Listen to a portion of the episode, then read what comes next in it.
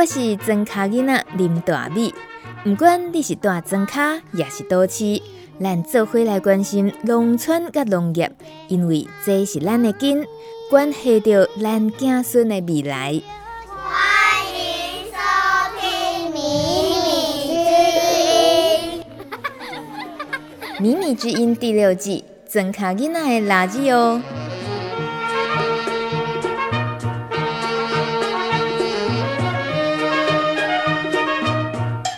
Hello，大家好。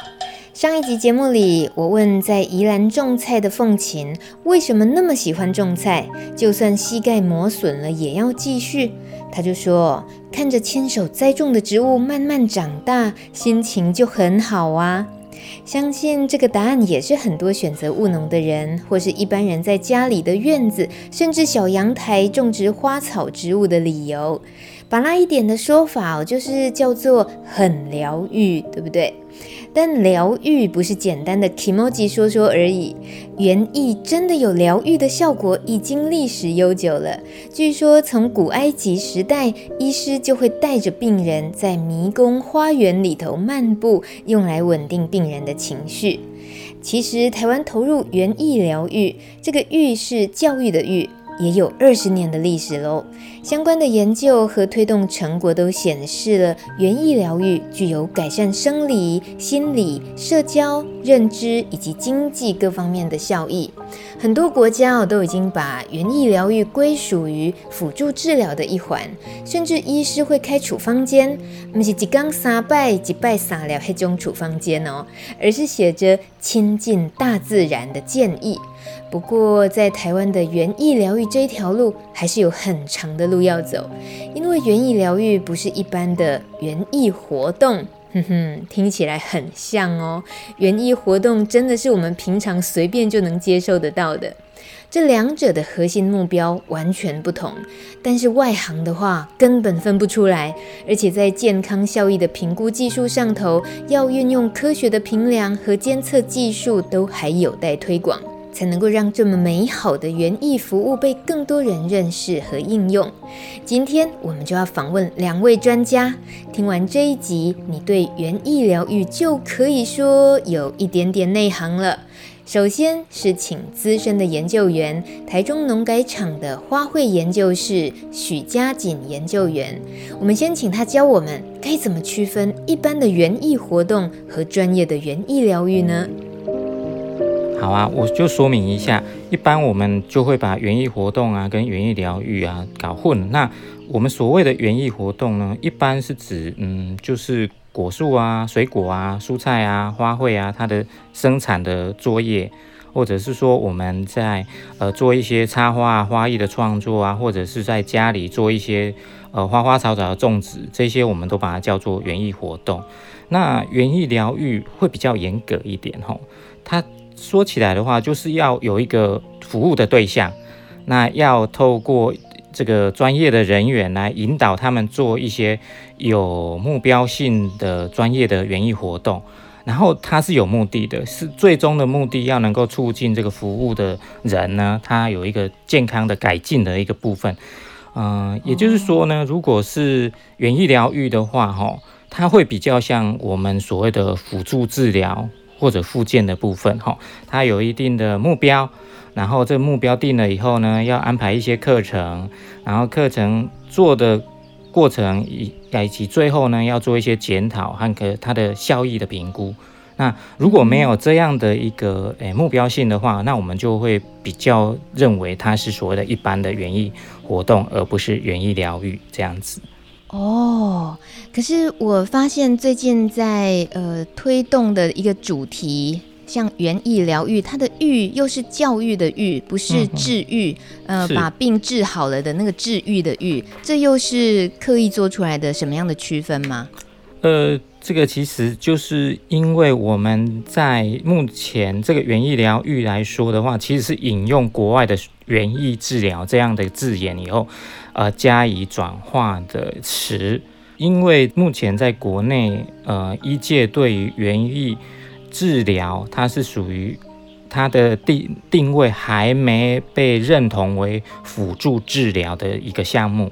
那所以他们对这个治疗这个字词，或者是疗愈那个愈合的愈那个字词，会有一点呃不认同。那我们为了让我们的这个业务能够推动的比较顺，所以我们用了一个转化哦，希望是一个疗养哦，同时带有教育意涵、训练意涵的一个字眼来使用，推动一个这样所谓的园艺疗愈的业务，这样子。哦，是，所以说是业务的话，那意思也就是在像台中农改场，在这个部分已经推广有一些历程了哦。然后相关投入的业务项目是包括哪些？我们厂的话投入了园艺疗愈，应该有二十年了哈，大概是这么久。那是农，我们是属于农业委员会的一个体系的研究单位。那我们在二十年前，大概就把园艺疗愈这样的概念引进来，我们机构做研究。那早期的话，我们是把这样的一个理念，实际上带到我们中部地区的一个社福机构。哦，例如说启智啊、启聪啊、启明等等类似的一个社福机构，去带他们去营造一个具有疗愈性的花园啊，或者是举举办活动课程。那透过问卷啊，或者是对个案的一个观察记录，去了解说这个活动带进去以后，对他们改善的情形。那么这几年来，因为呃疗愈呃高龄化跟长照这些议题。越来越成熟，越越来越多人关心，所以我们团队把研究跟推广的对象从原本的这个呃社福机构，我们推广到了原休闲农场、社区的银发族高龄者，或者以以及这个长照机构的住民哦，希望他们都能够享用这样园艺疗愈所研究出来的一个推广运用出来的一个成果哦，能够享受这样的一个服务，让更多人能够。呃，来认识他跟接受他的这个疗愈，是，所以二十年很长很长哎，那个投入的整个工程，想必也是已经慢慢慢慢看见成果了，就像。您刚刚说，本来是投入社福的组织单位里面，那现在我们很多农村的呃一些长照，或者是呃像农场自己也可以有相关的经营，一样就可以符合到这样子的业务项目里面，可以得到一些呃教育推广吗？可以有一些资源来学习，是这个意思对不对？嗯，对，我们现在就是把我们的研究。呃，透过几个面向哈，有一个是就是一些场所的怎么样去把这个花园疗愈的空间营造出来，另外的就就是活动，那活动完以后我们会需要评估，那以及最后我们把这一整套在不同的一个我们刚才提到的那些不同的呃农场啊，或者是社区啊、农村啊。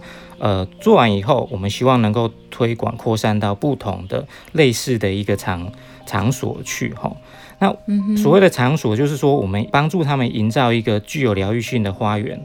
那这个是我们农改场最大的一个专长哈。比如说，嗯、呃，哪一些植物适合？那怎么样特别好管理？那颜色的丰富度是不是能够让人家一进到这个花园就觉得嗯？非常的让人家觉得放松跟舒服，那甚至有没有一些这个花园里面特别呃有一些物件啊，或者是植物能够唤起我们过去的经验跟回忆的，那这个是更好的哦。那又例如说，诶，哪一些设计能够以吸引蝴蝶啊、鸟类的到到访啊，让人在这个环境好像在自然里面。好，那我们透过啊、呃、大概三四年的一个经验累积跟试验以后，我们大概有营造出五个花园的类型。那这样的花园类型就可以给不同的一个呃单位他们去参考，说能不能应用在他们的场域里面作为一个参考，这样子。五个花园的样板可以这么说，是吧？是是，就是。你这个农场，嗯，我评估之后建议你，你就用这个样板好了，那就是会是得分很高、疗、嗯、愈效果很好的意思吗？哎、欸，大致上是这样。当然，我们不希望每个人都照着这个样板去，呃，去模仿或者直接照样套上，因为其实我们希望的是说，就你现地的条件去做最小幅的修改，就能够达到最好的一个疗愈放松的一个环境。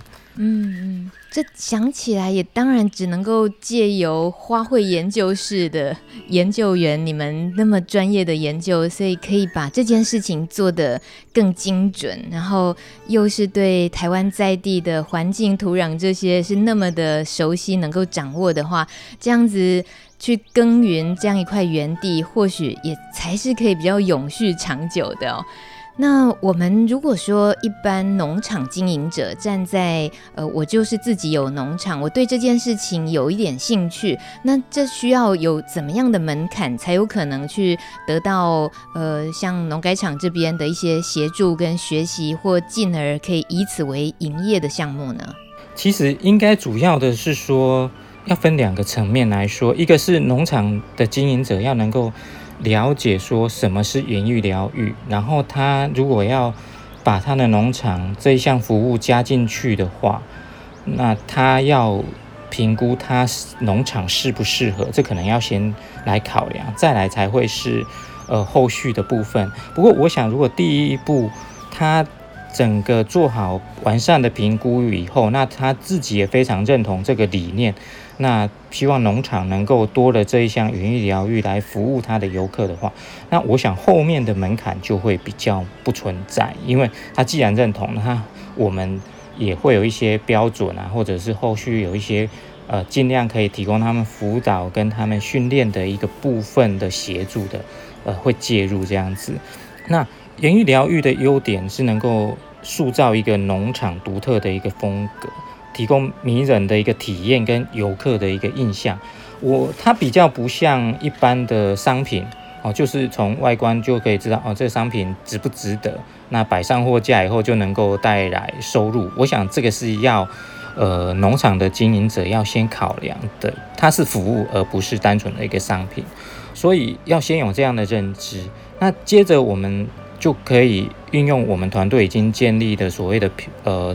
农场啊，或者是呃社区，它适不适合来经营这个啊园艺疗愈的一个评估指标这一套系统来做，可以评估说呃这个要变成有疗愈场域场所跟服务的这个机构，它的体质适不适合？那怎么样去着手规划？那里面包含有呃人力的资源的评估啊，你的自然环境啊。啊、那你的行政管理体系整个喜不喜欢这个样貌？然后你的这个经济运作能力够不够等等，哈、哦，那这样整个评估下来，如果觉得哎，这个的确很契合我，而且我就是很有心要做这一个，那我也想要在这么多呃越来越多一模一样的 DIY 在农场或者是社区造啊据点越来越重复的状况下，怎么样去经营出我的特色？哦，以及我独有的一个环境体验魅力的话，那我觉得这样的农场会比较适合来做这样的一个导入。哦，是，所以目前台湾具备园艺疗愈成效的社区或农场分布概况是怎么样？可以给我们介绍一下吗？呃，以我们台中场呃推动的部分，哈、哦。呃，主要都会是在中部地区，哈，这有因为是关乎我们负责的所谓的区域的部分。那我们在中部已经有推广了九个社区，呃，两个休闲农场跟一个长照机构作为我们的这个合合作试验跟示范的一个场域，哈。那社区蛮多的，但是也相对比较分散，因为我们希望大家能有机会接触到，例如说在大肚啊。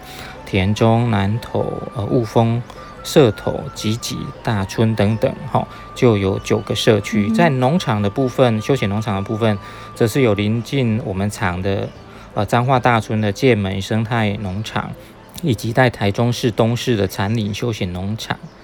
那么另外一个长照机构是在台中市的丰原区的山上的田园老人养护中心那边，跟我们做了合作。哎，是，这算是一个认证吗？刚刚研究员跟我们提到，这整个是要一个系统运作的，就包括评估，然后活动执行计划，然后还要去检视整个运作，好像比如说，我们如果一般社会大众，如果我有需求的话，我怎么样去看见那个东西是已经是完整规模，然后具有真正的效果，然后是符合我需要？要怎么样去判断这个东西？目前来说，我们只是针对这些对象去做辅导，希望他们能够。呃，真正的让园艺疗愈在他们的呃这个经营体系里面运作，那我们并还没有推广到验证或者是呃标章的一个部分哈，因为这要看后续整个社会对这个东西产业它形成的一个脉络，或者对它的认同感是不是达到社会觉得。诶，这个确实有必要。那对于这些我们已经辅导的部分，就会比较推荐。呃，园艺疗愈有想要认识，甚至是引到自己的机构或者是社区去经营的话，我们就会建议，呃，社区的话就到我刚刚提到的几个社区，呃，去做一个参观、了解跟交流取经这样子。那另外，我们团队也跟彰化田尾公路花园的店家有一些合作。透过他们原本经营的这个呃盆花的贩售服务以外，也提供他们一个疗愈花园的景观，甚至可能慢慢的会有一些不同的活动导入。所以，我们积极的希望说，未来在田尾公路花园呢，也能够提供一个很棒的一个疗愈旅程的一个部分，让一般的大众也能够比较容易了解跟体验呃园艺疗愈到底是怎么一回事。我觉得。也算是开了一个小视窗，去想象，就平常我们看到园艺，当然就身心舒畅的那个感觉都知道。可是他真的到另一个阶段，仔细的去评估，呃，它的效益的时候，好像是另一件很科学的、很精准要去计较的事情。所以，呃，我们透过了像今天呃许佳锦研究员跟我们提到园艺疗愈的这个在台湾的现况，那我觉得真正后面执行那件事情，在你们科学研究的这种背后是很辛苦的过程，所以也有点好奇，您能不能跟我们分享一下，你都平常是需要怎么样去评估所谓的疗愈的效益呢？就是像你到现场啊去评量监测的时候，通常累积了一些什么样的经验是？大家可能容易呃忽略的，或没有搞懂说，啊，这不是只是单纯看花而已，其实它真的会影响到健康效益的一些关键因素有哪些？呃，在我们这个做了园艺疗愈活动，其实最主要就是希望说，它对我们生理或心理的部分有一些健康促进的效益哈。那所以我们在做这些研。呃，推广研究的时候，其实都会做一些评估。那评估的呃方法，有从心理层面的、生理层面的，或者是说他的肢体活动能力这样方面的去做不同呃技术的比评估哈。呃，那我们的研究团队比较常使用的有测量心脏的一个跳动的一个律动啊，或者是说侦测脑电波的这样的。呃，吸带式的仪器，就是说无线的哦。那在在参加这样活动的人们，他们在过程里面就佩戴这样的一个呃一个小仪器，只是佩戴在额头上啊，或者是在呃竖在这个胸口这边。那我们就可以发现说，呃，参加完园艺疗愈活动的人，他在呃心脏的一个活性的表现啊，比做一般的活动，例如说只是到这个农场去逛一逛，哎，表现得好。那如果是脑波的话，那也会呈现一个比较放松的情形。那因为方法很多，那我们就很想了解说，那对不同的对象啊，例如说年轻啊、上班人啊，或者是呃很年年纪很高的长辈，或或一定有不一样，爱有好用跟不好用的仪器。那我们就会做一些评估测试这些可以用的方案，看看他们。是不是适用在不同的族群啊？比如说，我们对年年纪很大的长辈，我们大概就不太可能去要他们表达什么身体活动比较不方便，你要去佩戴东西的话，可能他就穿戴还是会有障碍。那我们就改用说一个很简单的一个纸张，上面有很多微笑啊，或者是伤心的脸是连续变化的。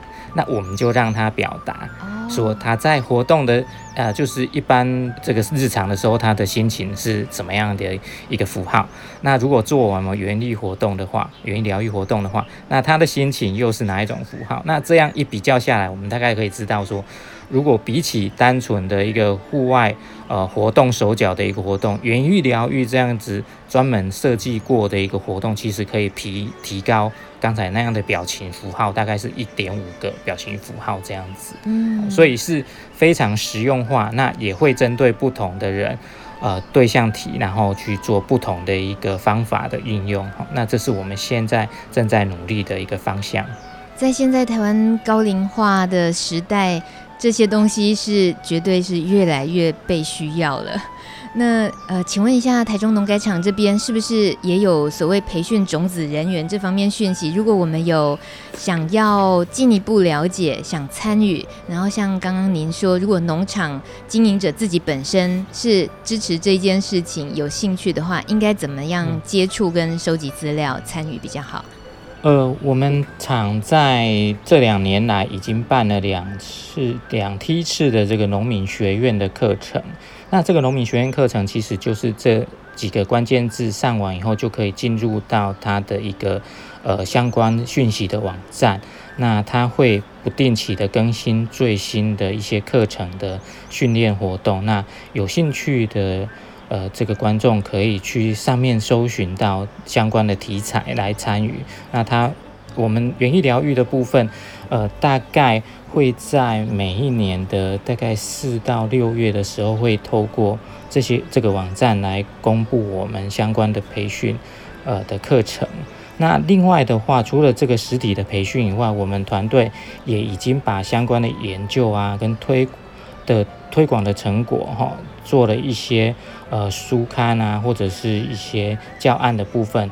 呃，现在已经有部分已经出版了，那陆陆续续也会再针对这些更细的东西做一些呃出版的动作，那这些都可以呃都可以取得纸本。那如果是远距离的话，其实可以在我们台中区农业改良场的网站的出版品里面得到免费的电子版的一个下载。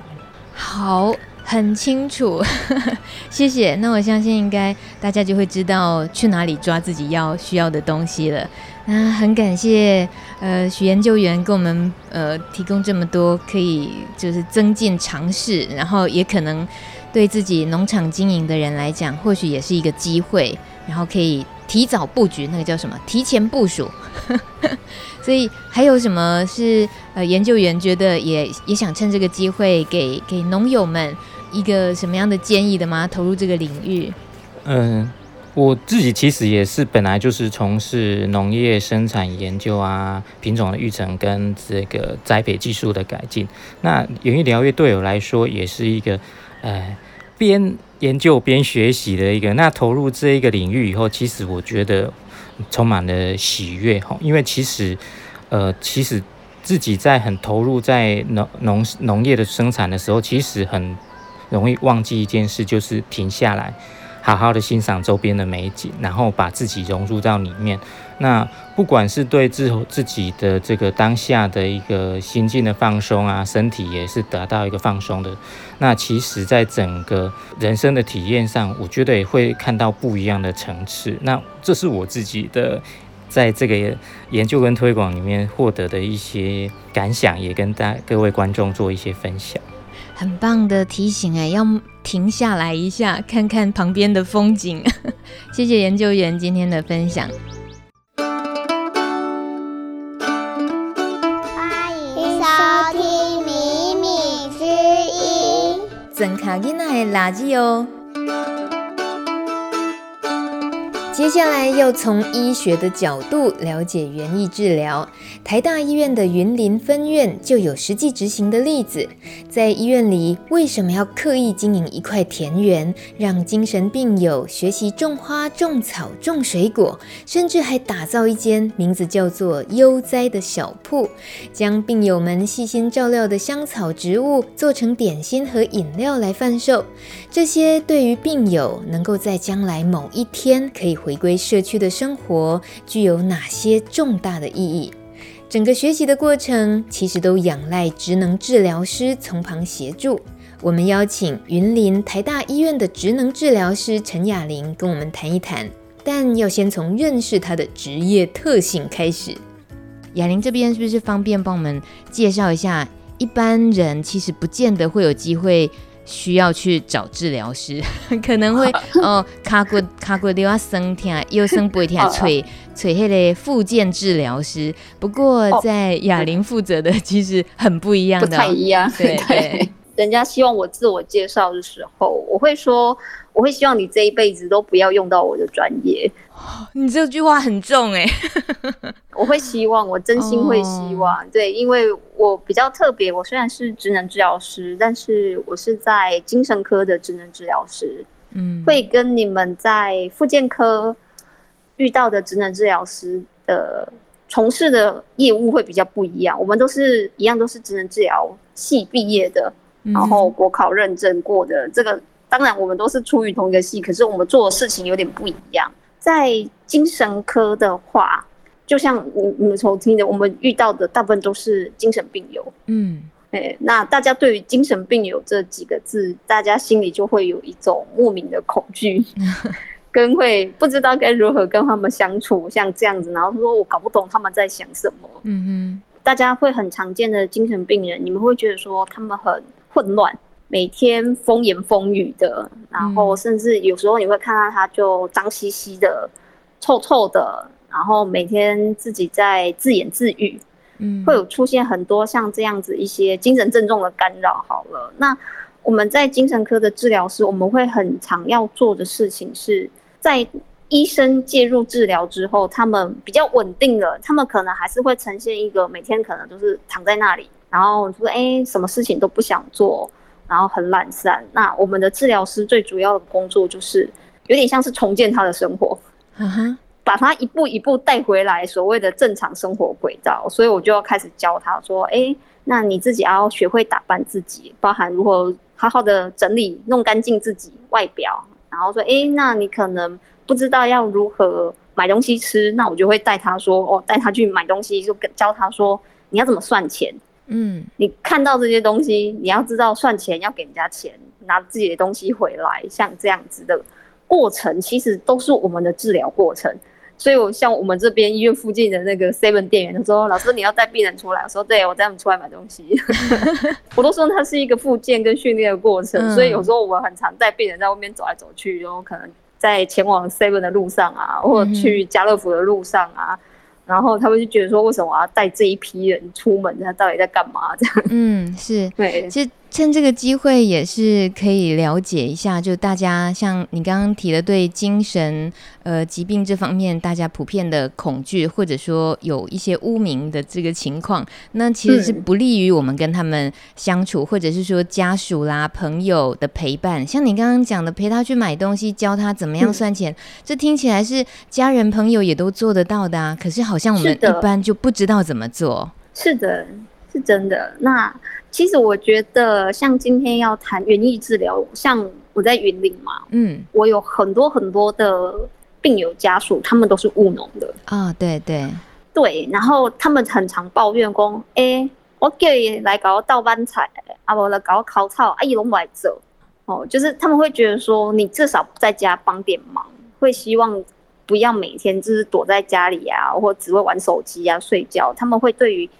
病患会有这样子的抱怨，嗯、那可是其实家属很常是用一种工作的角度去要求这个病患。嗯，那可是如果我我以复健的角度，我说其实包含他们拔草也好，拔菜也好，他其实要有一慢慢一阶段一阶段的陪伴跟训练他的过程。哎，他可才有办法做到那个程度啦。对，这个难，我们一般人没办法想象。哎，这个引引导他真的能够听懂你说，欸、你马来给我倒三缸半只草，你你跟他讲几句话，伊不会都真简单，怎样讲到底安安哪做的对啊？对，伊讲我们在被办下。哦，然后我们一般家人可能就觉得你就是懒惰而已，你就是又在那边，嗯。耍废，讨厌，你 这是病单，懒惰，你脑破病。我们很多病人都会这样子。哦，你台语袂歹呢，对婚礼没关系哈。婚礼都爱讲台语，我东西安尼。嗯，那我们如果说直接这个任务是交给。呃，交给哑铃治疗师，你呃在医院的这样子的职场，那你们现在真的用园艺治疗发挥在精神医学上这样子的话，它的操作起来，我刚刚想象的是，哎，咱厝里的菜园啊，其实嘛是当做园艺治疗嘛，啊，不过大概大概袂晓，所以现在搬到了医院，请治疗师来做，所以那是怎么做？那是怎么去发挥那个效果的？怎么发挥这个效果？其实。我必须说，园艺治疗它真的是一个成本很大的治疗，嗯，因为第一个你要有一个很大的空间，你就要先具备一个田嘛，嗯，这个基本上对于很多医院，它本身就是一个成本很高昂，谁会把那块地空在那里这样子？对 对，那我只能说，我很感谢我们院长愿意。拨手让我们这样子乱搞，这样子，这 这是感谢上层的支持啊。那也另外一方面，我真的就觉得真的是身处在农村的优势，嗯，真的是生生于农村的优势。如果我今天我这个地方，我要是搬到台北市、桃园市。我这块地早就被挖去当停车场了。啊、寸土寸金呐、啊，被那好你提来怎么，见灰见草。以前其实我们会很像很传统的，我就说什么叫传统农村，就是让病人种种水果、种种菜呀、啊，然后我一样就是让他们做附件工作啊，把种的水果跟种的菜拿去卖给员工啊，那他们就会获得小小的一些。他们工支出的一些薪资嘛，少少的钱。嗯、可是那后来是因为接触到云林县政府，他这边推的，我像这几年很常推食农计划啊，是对。那食农计划开始，我就去申请像这样子的计划，去接触到很多老师，那自己也开始去上课，开始会去体会到植物吧。我觉得植物这个东西对于病人的力量，可能不止于它产生的果实跟蔬菜。啊哈，哦，它的力量不止于这些。我会觉得说，要如何让它这些大自然给我们的东西发挥到更大的效益，我好像必须再去学习这一块。那我才那时候我才开始有这觉得说，我是不是应该要把它引到医院里面来，引到临床上面让他们做。所以我一开始做的会比较简单。所谓比较简单，是我先请老师来上课，嘿，先请老师来。带那个课，他一边上我一边学。哪一方面的老师？就是食农教育老师。那有一些也是园艺治疗的老师。嗯，就我自己也先上课，先学，边做边学这样。然后学完之后，我开始带进医院里面。那带进医院里面，我觉得第一个，我觉得我感受到最强烈的病人的改变是动机变比较好。什么动机？就是参与日常生活的动机变好，哦、因为其实精神病有一个很大特色，叫懒散。哎、哦，这个负面词有没有比较正式的说法？懒散是贴人家一个很 不好的标签，对不对？对，懒散有点负面，对不对？我们说、嗯、啊，生活结构松散。所以哦，原来专业说法是这样。OK，生活结构松散，那怎么办呢？结构松散，对，那结构松散，那我们会希望它比较有。组织跟规律化，甚至建立一个比较好的我们讲生活习惯，嗯，会比较好一点。至少他每天要完成一些规律，可以维持自己的一些基本的清洁啊、饮食啊这些东西。我们会希望这是最基本的。那我会发现，原因治疗下去之后，它是一堂活动，也是一堂课。那病人动机变高了。啊，我们护士就会变成说，哦，你要去上老师的课，可以哦。那你今天你那个什么东西，你那个至少弄干净再去上课吧。嗯，你好歹也把头发梳一梳再去上课吧。哦，你好歹也要做什么吧。然后病人说，哦，好好好，比较愿意配合这些事情啊，动机比较高。我会发现哦，原来植物有这么神奇的力量。就我从以前拿一些那种纸啊、笔啊，他们都觉得呃不要不要，然后现在我就拿了一盆花，拿一一包土，然后拿了很多苗，然后进去，然后哦呀呀，我要进去这样。好特别哦，感觉是他像是在跟植物谈恋爱。如果我们就为悦己者容啊，什么 就是有那种真的就你说的动机动力就来了这样。对，动机是第一个我看到最大的差异。第二个是我觉得植物会赋予的一个希望感。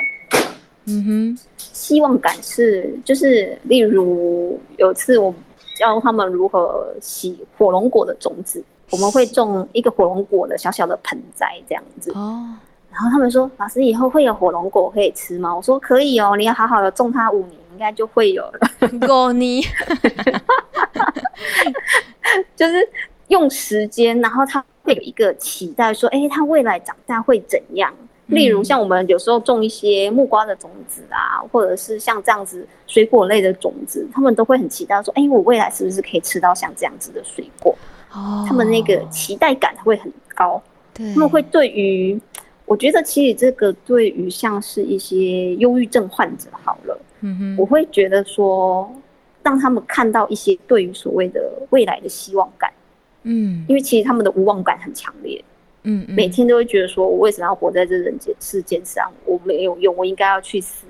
我有很多忧郁症的患者是这样说，哎，你不要这样说，你看你现在中了这一个。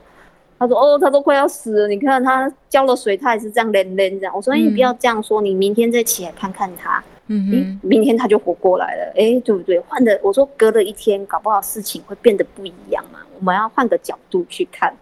我觉得透过植物的这个，让他不是只有我们在劝说。我觉得植物的力量跟人的语言是不一样的。嗯，它是静静的。”很安静的，他也不会做很多辩解。你只要透过你的眼睛，透过你的手去接触，你会发现，哎、欸，他一天一天变得不一样。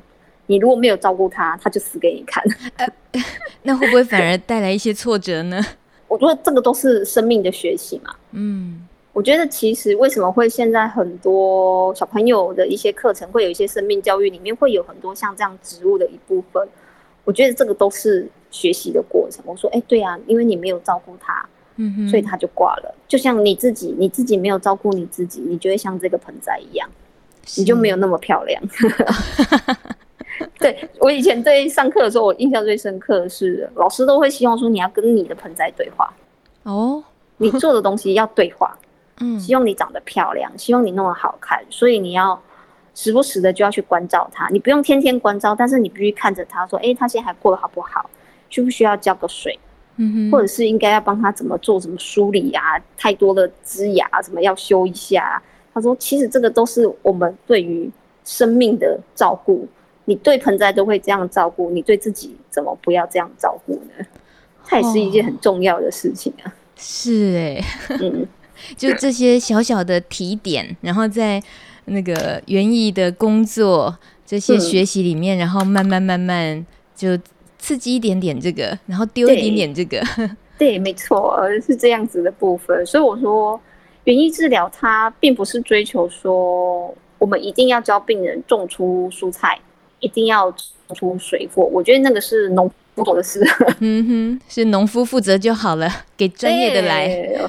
给他们来就好。那我们园艺治疗做的是更专注于是这个人，这个人在这个盆栽上，他做的这件事不一定是盆栽啦，因为有时候我们会做别的。像上次我们还教他说，哎，那我们龙眼好了，我们来烘一下龙眼，我们来晒一下龙眼。他说，哦，好麻烦哦，为什么每天都要做这件事？我说，因为要有美好的成果。嗯哼，你把它晒干，你就天天都这样拿去晒之后，它会有好，你可以我们可以来煮好喝的桂圆茶。那就跟人一样嘛，你每天说哦，为什么我要减肥？反正我今天少吃一餐，我明天又不会变瘦。我说啊，你持之以恒，你就会变变瘦啦。嗯，就像那个龙眼，你每天都拿去晒晒晒晒晒，它就变龙眼干了。每天重复，虽然它很无聊、很单一，其实很多病人都很讨厌这种无聊又单一的活动。哦，就是连没生病的人也讨厌啦。对，这其实大家都会很讨厌。就是我觉得持之以恒做一件事情，其实是一件很难的事情。嗯，是。那所以我们通常都是会尽量的鼓励然后去督促他们，哎，没关系，我们就一起做嘛，大家就是边聊天边做，然后把它融在生活里面。那你会渐渐不会觉得说这一件是一件很枯燥或无聊，其实它就是一个日常生活。那做久了，你会发现，哦，天哪，我有一天我真的喝到我的桂圆红枣茶了，这样，然后就哦，这我终于喝到了。那个叫果实的甜美，他们就会有不一样的感受。我说：“哎、我终于拿到了！”我说：“我那时候把它摘下来，他就开始会回想他曾经付出的努力。”嗯，是。那他就会觉得很开心，这样子有成就感的感觉。是。那像这样子的疗程，呃，可以说是疗程吗？它会有一个像一个结束点吗？嗯、结束点哦，其实我会说每一个人的结束点不太一样。嗯哼，像悠哉小铺这件事情，嗯，对，像因为我们有运用一些，像是因为我们有园艺治疗，我们会开始产生它的一些附带产品，就是一些农作品跟加工品。我们成立了一项是这样子悠哉小铺去贩售这样子的东西。病人透过那一件事情之后，我觉得改变最大的就是他对自己有自信。嗯哼，他们以前在社区里面或者去外面求职。他会觉得说，大家都嫌弃他，嗯，大家都觉得他都做不好，所以他很常在职场被老板 fire 了。嗯、那进到我们这样子的训练，每天的这样反复的做，我们就是陪他慢慢做，一样一样来，一个一个训练，他终于成品出现。哎，这个品质别人吃起来说，哦，也是不错的，得到赞赏这样子哦。对他，他我觉得最明显就在自信的增加。这样在自信的增加之后，他们会做下一件事情，就说，哎，老师，我想要出院了。哦，我想要出去靠自己找工作。他说我没有想要一辈子待在医院里面，他的心里的力量就长出来了。哎呀，我就觉得说哇，进步了。你在听到他说出那一句话说“老师，我想出院”，你是什么心情啊？我就会觉得啊，他终于从他内心长出了力量。那是一个我觉得我们任何的话，任何的。给予机会都是没有办法给的，因为他终于长出他自己的力量，他可以去有勇气的去面对外面那个世界。是，那对我会都会觉得说，这是一个很无比的，我觉得是一个很好的。一个治疗的效果，我至少他有勇气跟有力量去面对这个世界，不需要再依靠我们在后面推了。嗯，哦，我会觉得真的差很多。所以这件事情是靠他自己去决定这个时间点，但你们你们会不会也需要做怎么样的评估去确认他的这个决定？需要吗？其实要，其实他在做这件事情的时候，我必须说我们都很担心。嗯，因为我觉得其实。他虽然长出了内心的自信，可是其实他有一些还是没有办法跟外面的所谓的我们讲说一般人，他可以这么好的去竞争。我还是很害怕他被老板之前，嗯，还是会。虽然他很愿意学习，那可是他的一些动作跟他一些学的速度还是比别人慢。嗯哼，我们老师那时候都很担心，说他真的可以吗？他会不会很快的又失败回来了？因为他以前很常出去做没几天就被老板打回来了，嗯，对，我们都很害怕。那可是这一次就很意外的，他就撑住了。这样我会觉得哦，这好吧，那也许真的就是他真的遇到了他生命中 可以胜任的那一份工作，这样子是啊，也有遇到一个愿意给他机会的老板啊。我会觉得说，有时候每一个人的运气吧，或者是一些命运的点。我觉得可能就在那个时候出现的。我觉得，与其我们一直都用专业的评估说啊，你现在就是哪里还做不好，哪里还做不好，一直挡他，其实我会觉得说，有时候会扼杀他们这样子的机会。嗯，没错。在悠哉小铺现在呃已经是持续运作嘛？哦，如果说大家去云林，你不要说、嗯、啊，去医院干嘛？我没生病，没有，应该可以去悠哉小铺买个饼干，买个花草茶，对不对？只是我会跟你说，今年的疫情啊，真的是让我们真的是开开又关关。哦，对对对，所有餐饮业都是一样的。对。对，对大家来讲，对患者来讲，应该也是都有不小挫折，大家都要一起面对这样子。对，我们现在也是很挫折，因为前阵子三级警戒，其实我们都是不能开的。